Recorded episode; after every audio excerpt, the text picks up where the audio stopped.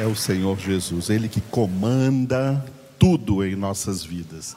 A verdade absoluta, a palavra de Deus, Ele é quem comanda poderosamente, Ele é quem comanda nossas vidas em todos os sentidos. Aleluia.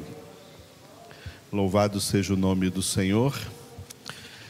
Segunda parte da nossa congregação de hoje, Salmo 69, versículo de número 22. Eu gostaria de oferecer esta meditação e esta oração que vamos fazer também pelo William e a Joana, que hoje completam mais um ano, um ano de casamento, né? Vamos orar pelo William, pela Joana, louvamos a Deus pela vida dos dois, pela vida dos seus filhos, a Giovana, o Pedro, e entregamos toda a família na presença do Senhor. William e Joana, queremos que vocês saibam que nós amamos vocês, sentimos saudades, queremos que vocês sejam abençoados com toda a graça, toda a bênção, todo o amor do Senhor, especialmente nesse dia de hoje. Que o Senhor una vocês cada vez mais, cure todas as feridas, dê a vocês a paz, a graça, o amor que os leve a ser edificados como casal, como pais, eh, como chefes dessa família aí, em nome de Cristo Jesus. Vamos orar hoje pelo William, pela Joana. Vamos orar também por todos que estão enfermos para que sejam curados. Vamos continuar orando pela, pelo término da nossa construção. Né? Os que estão aqui hoje estão vendo que as salinhas estão sendo aí construídas, os banheiros, e nós precisamos ainda dos recursos que o Senhor nos envia através do amor, da fidelidade e da generosidade de todos vocês nos seus dízimos, nas suas ofertas, nas suas doações. Não estamos construindo isso aqui nem com bingos, nem com jantares, nem com galinhada, nem com, nem com rifas, nem com carnês. É isso que fazem por aí, né? Nós estamos construindo isso aqui pela fé. O justo viverá pela fé.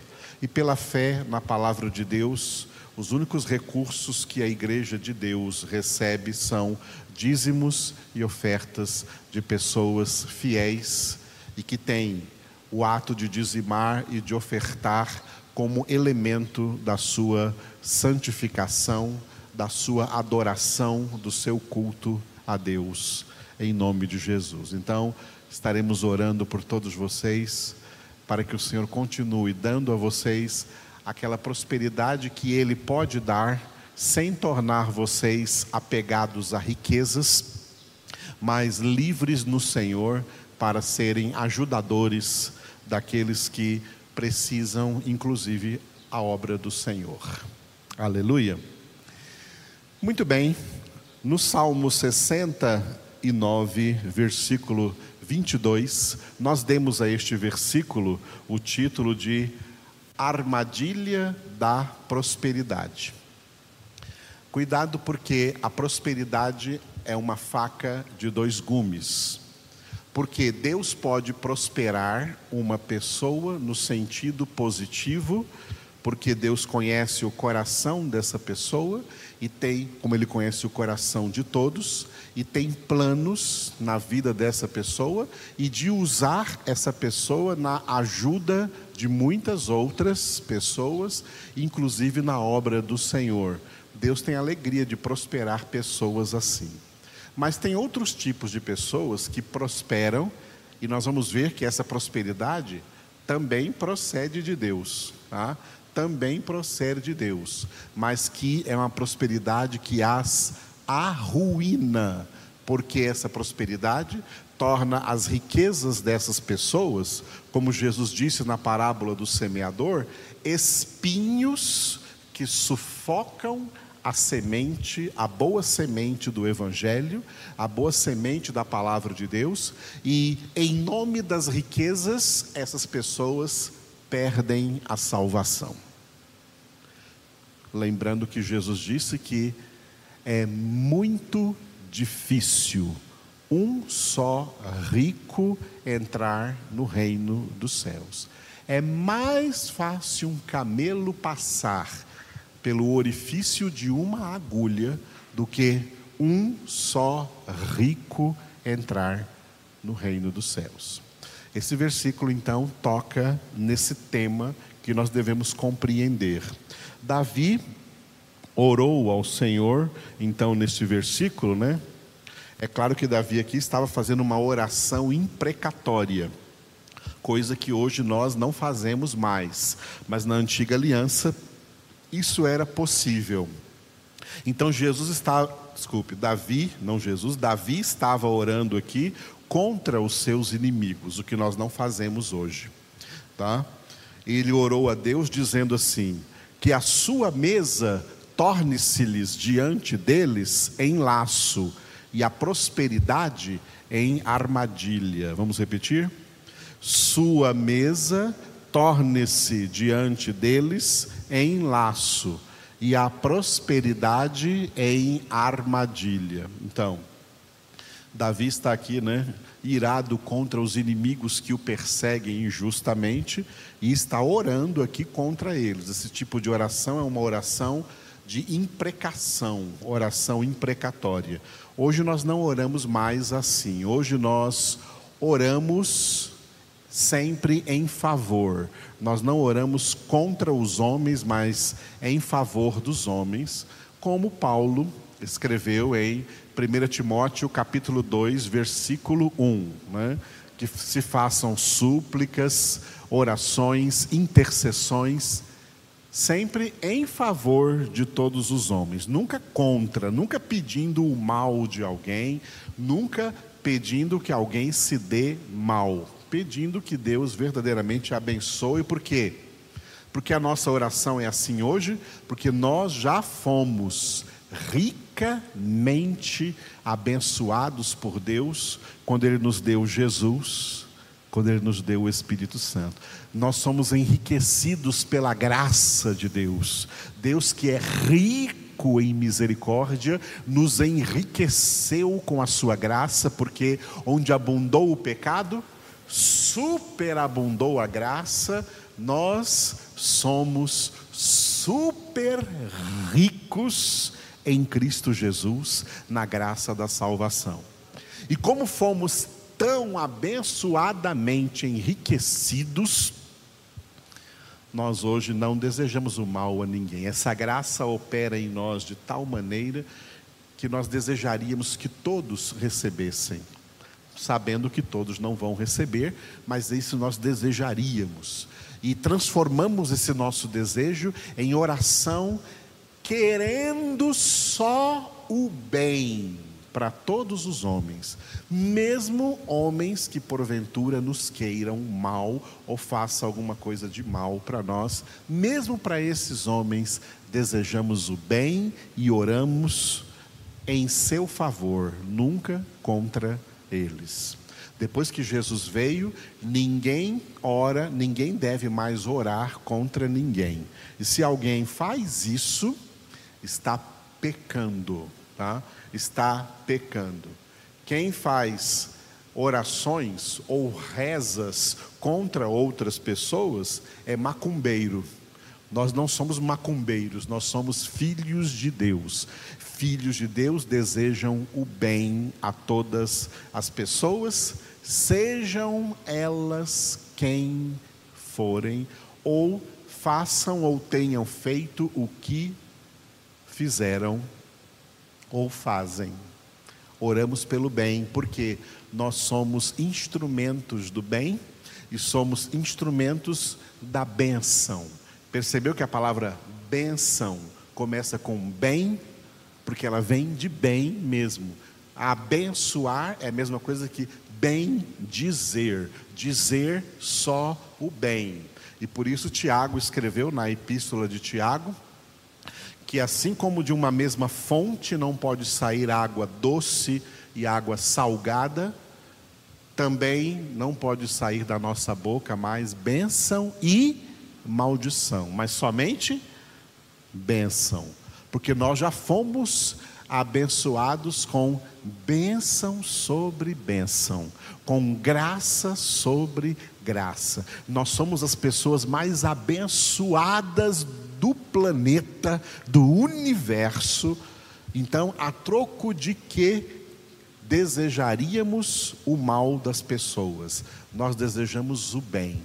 E nós fazemos duas obras, duas obras que Deus colocou em nossas mãos para fazer o bem a todas as pessoas. Uma delas é esta: orar, interceder, clamar ao Senhor pelo bem, para que todos sejam abençoados em favor de todos os homens. E a segunda obra é pregar o Evangelho, como Jesus disse em Marcos 16, 15. Indo por todo o mundo, pregai o Evangelho a toda criatura.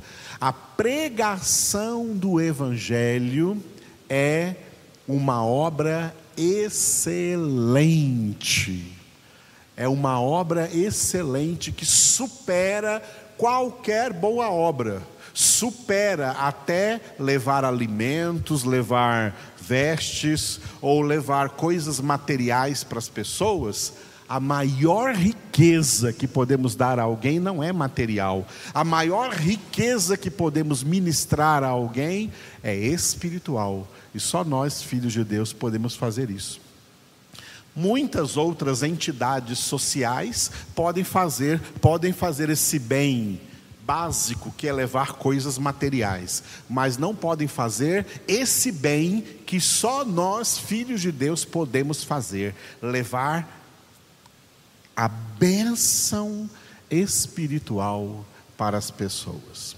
Então desejamos só o bem. Então, claro que hoje nós não oraríamos por ninguém como Davi orou assim, né? Sua mesa torne-se diante deles um laço e a prosperidade em armadilha.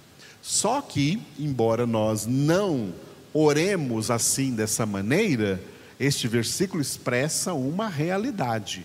Isso acontece. Existe prosperidade para o bem e existe prosperidade para o mal.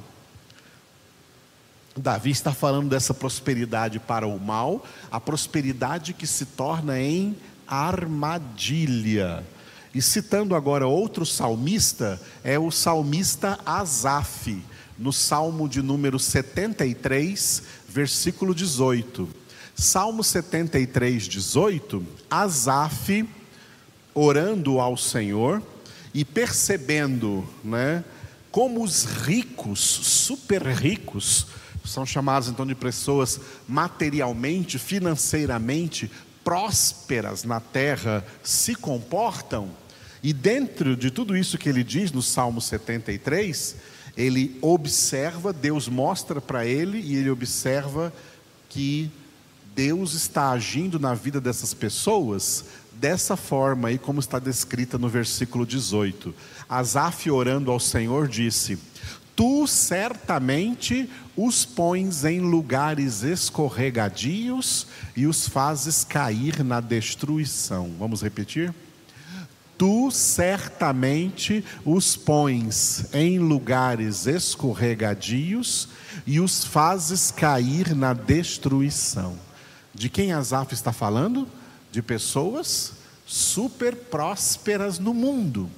Pessoas que baseiam suas vidas sobre suas próprias riquezas e que, em nome de suas riquezas, inclusive, desandam a boca contra os céus, falam contra Deus, falam contra a Sua palavra, são escarnecedores, que no mundo se enriquece. Asaf escreve aí que para essas pessoas não falta nada, eles têm o corpo sadio, inédio, eles têm prosperidade, eles têm riquezas, eles têm muita riqueza material, muita prosperidade material, e em cima dessa riqueza material, eles se vangloriam, eles se exaltam, eles se engrandecem e, em contrapartida, rebaixam a Deus, caluniam a Deus, difamam a Deus, difamam a palavra de Deus.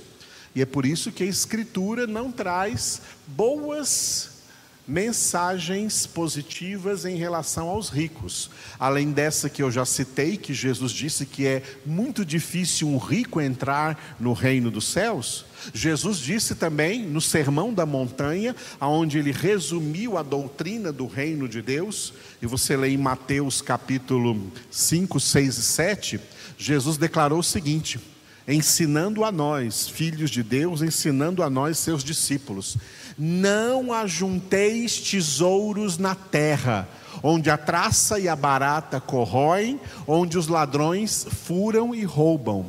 Ajuntai tesouros no céu, onde nem a traça nem a barata corroem, onde os ladrões não furam e roubam. Por quê? Onde está o teu tesouro? Ali está o teu coração, e portanto, irmãos, ai daqueles cujo coração estiver no dinheiro, nos bens, nas riquezas deste mundo. Ai deles, porque além de não levarem nada disso, depois que morrerem, ainda vão para lugar de eterna condenação e sofrimento. É isso que a palavra de Deus diz. Tiago ainda escreveu assim, Tiago foi bem radical na carta de Tiago, quando ele escreveu: Ai de vós ricos, porque as vossas riquezas estão carcomidas, apodrecidas, enferrujadas com toda a sua riqueza, não podem comprar salvação, não podem comprar o céu, não podem comprar um palmo de terra ou de ouro na Nova Jerusalém. Não entram na glória. E por isso, no mesmo sermão da montanha, Jesus disse: Ninguém pode servir a dois senhores. E aí ele explica: Não podeis servir a Deus e ao dinheiro. A palavra ali seria literalmente dinheiro, e Mateus escreveu na língua grega, e na língua grega ele escreveu mamon. Mamon que era uma divindade grega, um dos deuses gregos, que representava o dinheiro, os recursos financeiros das pessoas. Não podeis servir a Deus e ao dinheiro ao mesmo tempo. Isso é algo muito desafiador para todos nós, filhos de Deus, já que todos nós temos a obrigação de trabalhar, de ganhar o nosso dinheiro honestamente, com o suor do nosso rosto, para colocar o pão de cada dia em nossas mesas. E por isso, dentro da obra da santificação, sem a qual ninguém verá o Senhor, essa é uma das coisas que o Senhor nos ensina a lidar com o dinheiro, a lidar com os bens materiais, no sentido de nos contentarmos com o que ganhamos e não querer estender a mão àquilo que não é nosso. A maioria das pessoas, para não dizer todas, que se enriquecem no mundo, esse enriquecimento é ilícito, é estendendo as mãos àquilo que é ilícito, e isso é pecado e o salário do pecado é a morte, e Deus sabe exatamente como que cada um tem se conduzido. Os nossos ganhos, nossos salários, nossos rendimentos têm que proceder de honestidade, de sinceridade e nos contentarmos com isso e não sermos cobiçosos e nem gananciosos como as pessoas sem Deus no mundo são, porque são vazias e pensam que poderão preencher este vazio com dinheiro e com tudo quanto o dinheiro pode comprar ou for fornecer a elas. E o dinheiro não pode, os bens não podem, as riquezas não podem.